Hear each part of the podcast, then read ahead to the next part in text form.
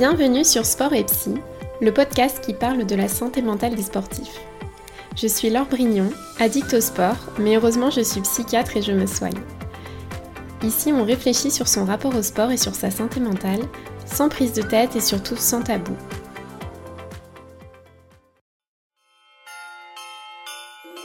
Vous êtes sur les Podmas de Sport et Psy. Ce sont comme les Vlogmas sur YouTube, un épisode par jour jusqu'à Noël, vous offrir un petit cadeau tous les jours pour faire le plein de réflexion et d'entraînement mental. Ces épisodes sont valables toute l'année. Vous aurez juste l'esprit de Noël en plus. Bonne écoute tout le monde Hello les amis, je suis trop trop ravie de vous retrouver dans ce nouvel épisode et aujourd'hui on va parler d'un de mes sujets préférés de la Terre entière, la gestion du mental. Cet épisode fait suite à un sondage que j'ai fait sur Instagram où je vous avais demandé quel sujet et quel retour d'expérience vous intéresserait. Et il y a Thomas qui m'a demandé de faire un retour sur ma préparation Ironman. Donc aujourd'hui, je vais vous partager mon expérience et la gestion du mental que j'ai essayé de faire, ou du moins la, la pseudo-gestion, je dirais. Donc moi j'ai commencé le triathlon quand j'avais 17 ans et forcément j'avais un peu ce, rêve secret de faire un Ironman un jour comme euh, les grands qui nageaient à côté de moi dans la ligne d'eau. Et j'ai commencé par des petites distances et avec le temps je me suis un peu enhardie. Je me suis inscrite à un Alpha Ironman puis un deuxième et il m'a bien fallu le troisième pour me lancer sur Full Ironman et me dire ok cette fois c'est bon, t'en es capable, ça devrait le faire. En fait je savais que j'en étais capable de faire un full Ironman, genre physiquement. Je savais que j'en étais capable, mais ça faisait un moment que je le savais. Euh, parce que mon plan d'entraînement s'était toujours bien passé, je m'étais jamais blessée, j'avais envie, euh, je voyais d'autres personnes en faire, et clairement je, je savais que c'était faisable en fait, physiquement. Mais je savais, euh, en fait, je savais que la condition physique n'allait pas être le plus gros obstacle, euh, car concrètement, je savais que avec un, coach euh, et tout, j'allais y arriver. Hein. Ce qui me bloquait, c'était vraiment la, trouille de devoir tout combiner, la peur de ne pas réussir à tout faire, euh, à tout gérer, c'est-à-dire à m'entraîner, à bosser, à gérer ma vie perso et à dormir un peu. Genre, j'avais vraiment la peur d'avoir ce quotidien mais rempli jusqu'à ras-bord de vélo, de course à pied et de natation. En fait, je, voyais les gars de mon club là, qui faisaient des Ironman et en vrai, j'enviais pas leur vie car clairement, ils faisaient que ça, ils faisaient que ça toute l'année et après, ils avaient l'air contents. Hein. Euh, en plus, ils faisaient ça entre potes et tout, ça avait l'air cool. Mais euh, moi, en fait, je me voyais pas faire ça. Euh, je me voyais pas faire ça, faire passer mon temps à faire ça et passer mon temps qu'avec des gens qui font du triathlon en fait. Et en même temps, je voyais sur les réseaux de plus en plus de gens en faire et je me suis dit, bon, après tout, ça doit être faisable. Il y en a qui ont des enfants, euh, des boulots qui prennent du temps, euh, il y en a qui ont des familles, euh, ils ont l'air de passer quand même un peu de temps avec leur famille, avec leurs potes. Enfin, voilà, ça, ça doit être faisable. Bon, j'ai quand même profité d'avoir une année un peu plus cool au niveau du travail pour me lancer en mode anxieux, je me suis bien entourée, je cherchais un coach, parce que je, savais que j'allais pas gérer ma prépa toute seule. Mentalement, je savais que c'était impossible. Je me suis informée, j'ai consommé tous les contenus que je pouvais trouver sur le sujet. Euh, j'étais vraiment au taquet. J'ai commencé ma prépa en hiver et genre vraiment, mais j'étais trop heureuse de faire ça. Les séances se passaient bien, j'étais trop contente, j'étais satisfaite, le coach était content. Et bon, forcément, au bout d'un moment, c'est corsé, sinon c'est pas drôle. J'ai commencé à sentir que, genre, peut-être 3-4 mois avant, ça faisait, déjà bien 3-4 mois déjà que je m'entraînais en mode préparation générale. Et quand j'ai commencé la préparation spécifique, euh, j'ai senti que je commençais à être un peu sur le fil en termes de fatigue physique, mais aussi en termes de fatigue mentale, parce que au bout d'un moment, en fait, j'avais l'impression de faire que ça, de faire que m'entraîner et que travailler. Quand je bossais, je regardais l'heure pour anticiper la sortie vélo. Et quand je m'entraînais, je réfléchissais à ce que j'avais pas fini au niveau du boulot en fait. Et j'oscillais tout le temps entre la sensation de manque de temps et ce sentiment mais de satisfaction mais immense. En fait, ma vie c'était me prendre la tête pour caser mes séances. Je sortais toutes mes stratégies d'organisation, de planification. Je faisais des plannings, des tableaux. J'essayais de rattraper les séances que j'avais pas pu faire. Euh, si j'avais eu le temps de faire ce que je voulais, j'essayais d'en caser une en plus, hein, euh, pourquoi pas? Et en même temps, je, culpabilisais d'accorder peu de temps à mes amis, de m'investir un peu moins dans mon travail, d'accorder trop peu de temps à mon mec. Et au niveau de l'équilibre entraînement, vie pro, vie, vie perso, c'était vraiment très très très précaire. Hein. Mais en même temps, j'ai jamais connu un tel sentiment de satisfaction pendant autant de semaines d'affilée. Mais parce que toutes les semaines, mais je repoussais des limites que j'avais jamais atteintes. Je faisais des entraînements mais de plus en plus longs, de plus en plus durs. Je passais des paliers, je me voyais progresser, je voyais que la réalisation de l'objectif ultime devenait possible. Et mais c'était tellement galvanisant.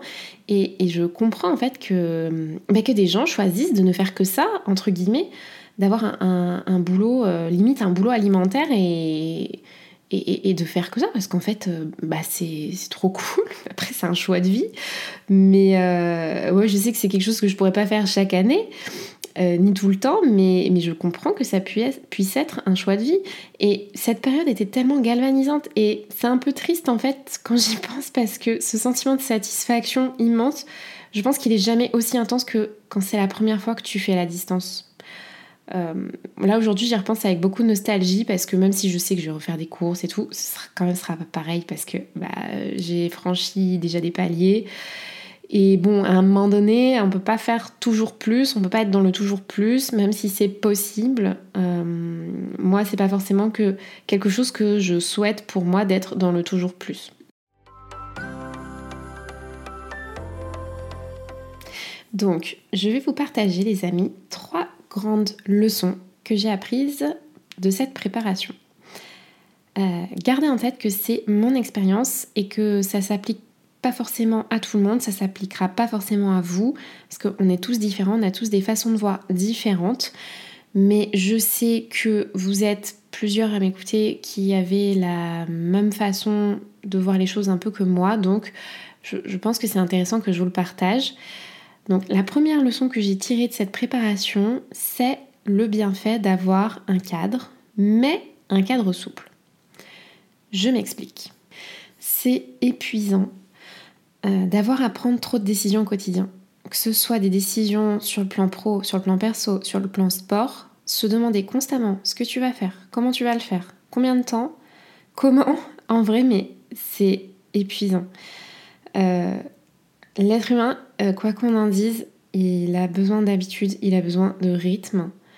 Euh, c'est très rassurant et ça allège euh, la charge psychologique. Et hum, pour ça, le plan d'entraînement, c'était ma base. Je savais en fait que c'était quelqu'un de spécialisé qui l'avait fait. Je savais que si je le faisais, j'arriverais au bout, que j'avais pas à réfléchir ni à m'inquiéter sur ce que j'avais à faire, ni si sur ce que je faisais c'était assez, si c'était assez bien. Enfin, j'étais vraiment rassurée par euh, le plan d'entraînement et le fait de savoir que c'était quelqu'un de, de pro qui me l'avait fait, enfin, un vrai coach quoi. Mais j'avais choisi un plan très spécial. Enfin, c'est aussi pour ça que je l'avais choisi, c'est que c'était un plan flexible. En gros, dans ce plan, il y avait 9 séances par semaine, euh, soit en gros 3 séances de chaque discipline. Mais le coach disait d'emblée, mais ne fais pas tout, en fait, euh, c'est pas souhaitable. Juste, tu choisis l'essence que tu fais en fonction du temps que tu as, de ton niveau de fatigue et surtout, surtout de tes points faibles. L'idée, c'était vraiment dans, ce planning de pouvoir mettre l'accent sur ces points faibles, euh, alléger un peu sur ses points forts et puis surtout alléger euh, quand on n'avait pas le temps, quand on était fatigué ou qu'on était malade ou je sais pas quoi d'autre, ou qu'on avait un imprévu. Par exemple, moi, mon point faible, c'était le vélo. Euh, j'étais lente et bon, je suis toujours lente. Je fais euh, des dizaines et des dizaines de kilomètres, mais je suis toujours lente. Et du coup, j'avais fait le choix de faire trois séances de vélo par semaine. Euh, par contre, j'en ai fait que deux en course à pied et seulement une en natation pour vraiment optimiser ce ratio temps passé à l'entraînement et rentabilité sur la course. Et c'est quelque chose que j'ai pas regretté du tout. En vrai, si j'avais passé, euh, si j'avais fait, je sais pas moi, deux, trois séances de natation, en vrai, je, pense que j'aurais gagné quoi? Allez, 5 minutes, 7 minutes sur la course, enfin sur 12 heures de course, en vrai, enfin moi je, je regrette pas du tout parce que ça a grandement amélioré ma qualité de vie et, ça n'a pas trop entamé ma motivation pour nager. Et surtout, le coach, il avait tout un tas d'astuces pour alléger les séances en cas de fatigue, en cas de manque de temps, en cas de blessure. Du coup, il y avait toujours cette espèce de joker où tu disais qu'en fait, tu, pourrais toujours euh, faire un truc pour t'entraîner, même si c'était pas parfait. Et il était trop mignon parce qu'il connaissait bien les triathlètes et leur tendance à, trop en faire. Et il disait toujours, écoute, il vaut mieux être en sous-entraînement plutôt qu'en surentraînement. Et moi, ça me rassurait beaucoup. C'était comme un mantra que je me répétais quand j'avais l'impression de ne pas en faire assez. Avoir ce cadre souple avec euh, ce plan d'entraînement flexible, ça m'a vraiment bien convenu car euh, étant une triathlète amateur, amatrice, euh, faire une super perf le jour de la course, c'est trop bien. Mais avoir une qualité de vie correcte euh, toute l'année, c'est quand même mieux. Et c'était important pour moi, même si c'était pas parfait, de préserver euh, ma santé, ma motivation, euh, ma vie perso aussi, même si c'était loin d'être parfait, et de progresser petit à petit, de maintenir dans le temps, etc. La deuxième leçon que j'ai tirée de cette préparation Ironman, c'est d'apprendre à lâcher du lest pour garder la motivation. Je m'explique. Vous devez commencer à comprendre, mais je suis un peu psychorigide, euh, des plans d'entraînement, sauf que forcément il y a des imprévus, il y a des jours avec, il y a des jours sans, et les jours sans, quand j'avais vraiment la flemme, que j'avais un imprévu, que j'arrivais pas à faire la séance comme je voulais, tenir les allures, etc., mais clairement, en fait, j'étais au fond du seau le soir en mode full culpabilité, tu vas pas y arriver, c'est trop dur. Et de fil en aiguille, je me mettais vraiment dans un état d'esprit mais hyper négatif. Et c'était parti pour plusieurs jours de démotivation générale. Je faisais mes séances mais sans vraiment avoir envie. Mais ben, je le faisais quand même parce que j'avais très tellement peur que la motivation et le plaisir reviennent pas que ben, je le faisais quand même. Voilà, j'étais inscrite, euh, j'avais trop de fierté pour pas le faire. Donc je le faisais, mais, euh, mais le, la motivation, le plaisir était un peu parti, quoi. Et bon, j'ai eu de la chance, le coach encore, qui me dise, écoute, si la motivation diminue, c'est un signal, tu diminues le volume, en fait, ou tu sautes une séance, et rappelle-toi, le sous-entraînement, le sous-entraînement vaut mieux que le surentraînement. Et j'avais vraiment du mal à le croire, mais je l'écoutais parce que je lui faisais confiance. Et ça rendait un peu plus supportable la perspective de moins m'entraîner pendant quelques jours. Ça m'a permis d'apprendre à dirais pas à culpabiliser moins, mais d'apprendre à apprivoiser la culpabilité et apprendre à faire un petit peu avec cette angoisse de pas être dans le contrôle de tout et surtout bah, à me rendre compte que écouter les signaux de fatigue, notamment la baisse de motivation, euh, bah, ça sert et c'est très précieux parce qu'après euh, on, revient, enfin moi je revenais plus motivée et je trouvais ça cool parce que je j'aurais pas pensé en fait. Vu que je m'étais jamais donné l'occasion de vraiment ralentir quand ça allait pas, je n'avais pas expérimenté que ça pouvait être possible. Parce que oui, des, telles préparations, ça fatigue beaucoup. Et ben, la fatigue a tendance à faire ressortir nos points faibles, soit les points faibles physiques, bien sûr, les petites tendinites qui traînent depuis longtemps, les petites douleurs qu'on n'a jamais traitées. Euh, bon là, j'en parlerai pas vraiment, mais bah, j'ai une, petite, une petite tendinite pendant la prépa, donc j'ai pas couru pendant deux semaines. Mais il y a aussi les, points faibles psychologiques, comme par exemple la tendance à l'hyper-contrôle ou la faible estime de soi. La troisième leçon que j'ai tirée de cette préparation, et c'est un peu paradoxal, mais c'est qu'il n'y a pas que le sport dans la vie. En fait, pour être très honnête, j'ai l'impression qu'à partir du moment où on fait des trucs durs dans le sport, c'est horrible dit comme ça, mais moi je l'ai vraiment ressenti comme ça, euh, on ressent comme une espèce de, supériorité par rapport aux autres. Et du coup, tout ce qui se rapprochait pas de près ou de loin à la préparation, c'est pas que ça m'intéressait pas, mais ça m'intéressait, mais c'était un peu fade. ça me paraissait un peu lointain. J'en avais pas trop conscience sur le coup, mais c'est venu après quand je me suis rendu compte, euh, après la course, que j'avais du mal à apprécier les choses simples du quotidien.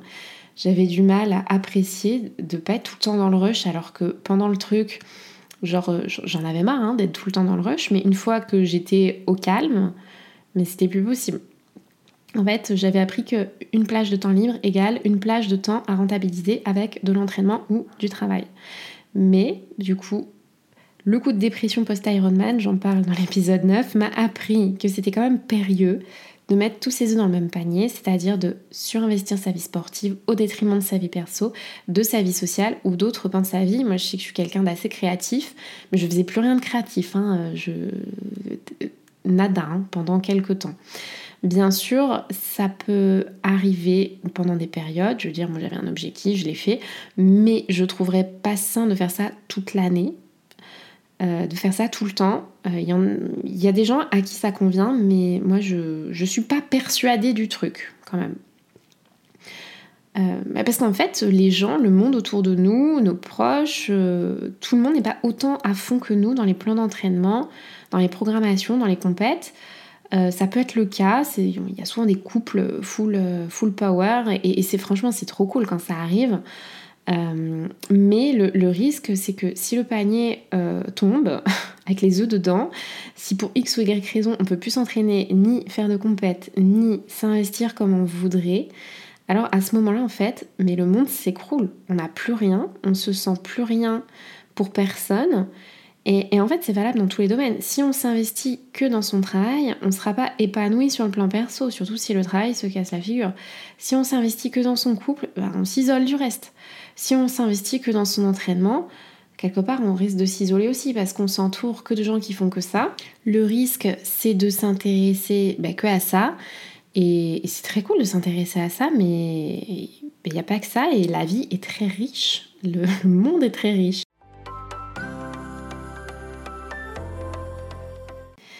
On arrive déjà à la fin de l'épisode, les amis, et je voulais vous récapituler un petit peu tout ce que je viens de dire.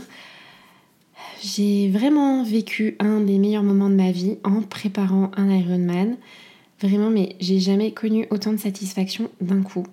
Par contre, je me suis arraché les cheveux pour m'organiser et j'avais toujours l'impression que ce que je faisais, c'était pas assez bien. L'avantage, c'est que ça m'a beaucoup appris ça m'a montré à quel point déjà c'était cool d'avoir une programmation, mais une programmation flexible qui respecte les fluctuations de la forme et juste qui respecte les imprévus du quotidien. Ça m'a appris à accepter un peu mieux l'angoisse du lâcher prise, de voir que les choses pouvaient quand même bien se passer même si je contrôlais pas tout et que je faisais pas tout parfaitement. Et ça m'a aussi appris qu'il n'y avait pas que le sport dans la vie et que cultiver les autres pans de l'existence était important pour pas mettre tous ses œufs dans le même panier, pour pas se cracher entièrement si le panier tombe et qu'on ne peut plus s'entraîner comme on veut. Merci, merci d'avoir écouté cet épisode. J'espère qu'il vous a plu. Je vous propose de prendre une ou deux respirations conscientes et de laisser de l'espace à ce que vous venez d'entendre. Si vous avez encore un peu de motivation, vous pouvez prendre quelques secondes pour voir les pensées et les ressentis qui vous viennent et notez dans un coin une chose importante que vous retenez pour vous dans cet épisode. Je vous laisse décanter avec ça les amis. N'hésitez pas à partager cet épisode à quelqu'un qui en aurait besoin, à vous abonner, à me couvrir d'étoiles sur votre application de podcast et à me rejoindre sur Instagram at doclorette. Je vous dis à très vite pour papoter de sport et de santé mentale. Bye tout le monde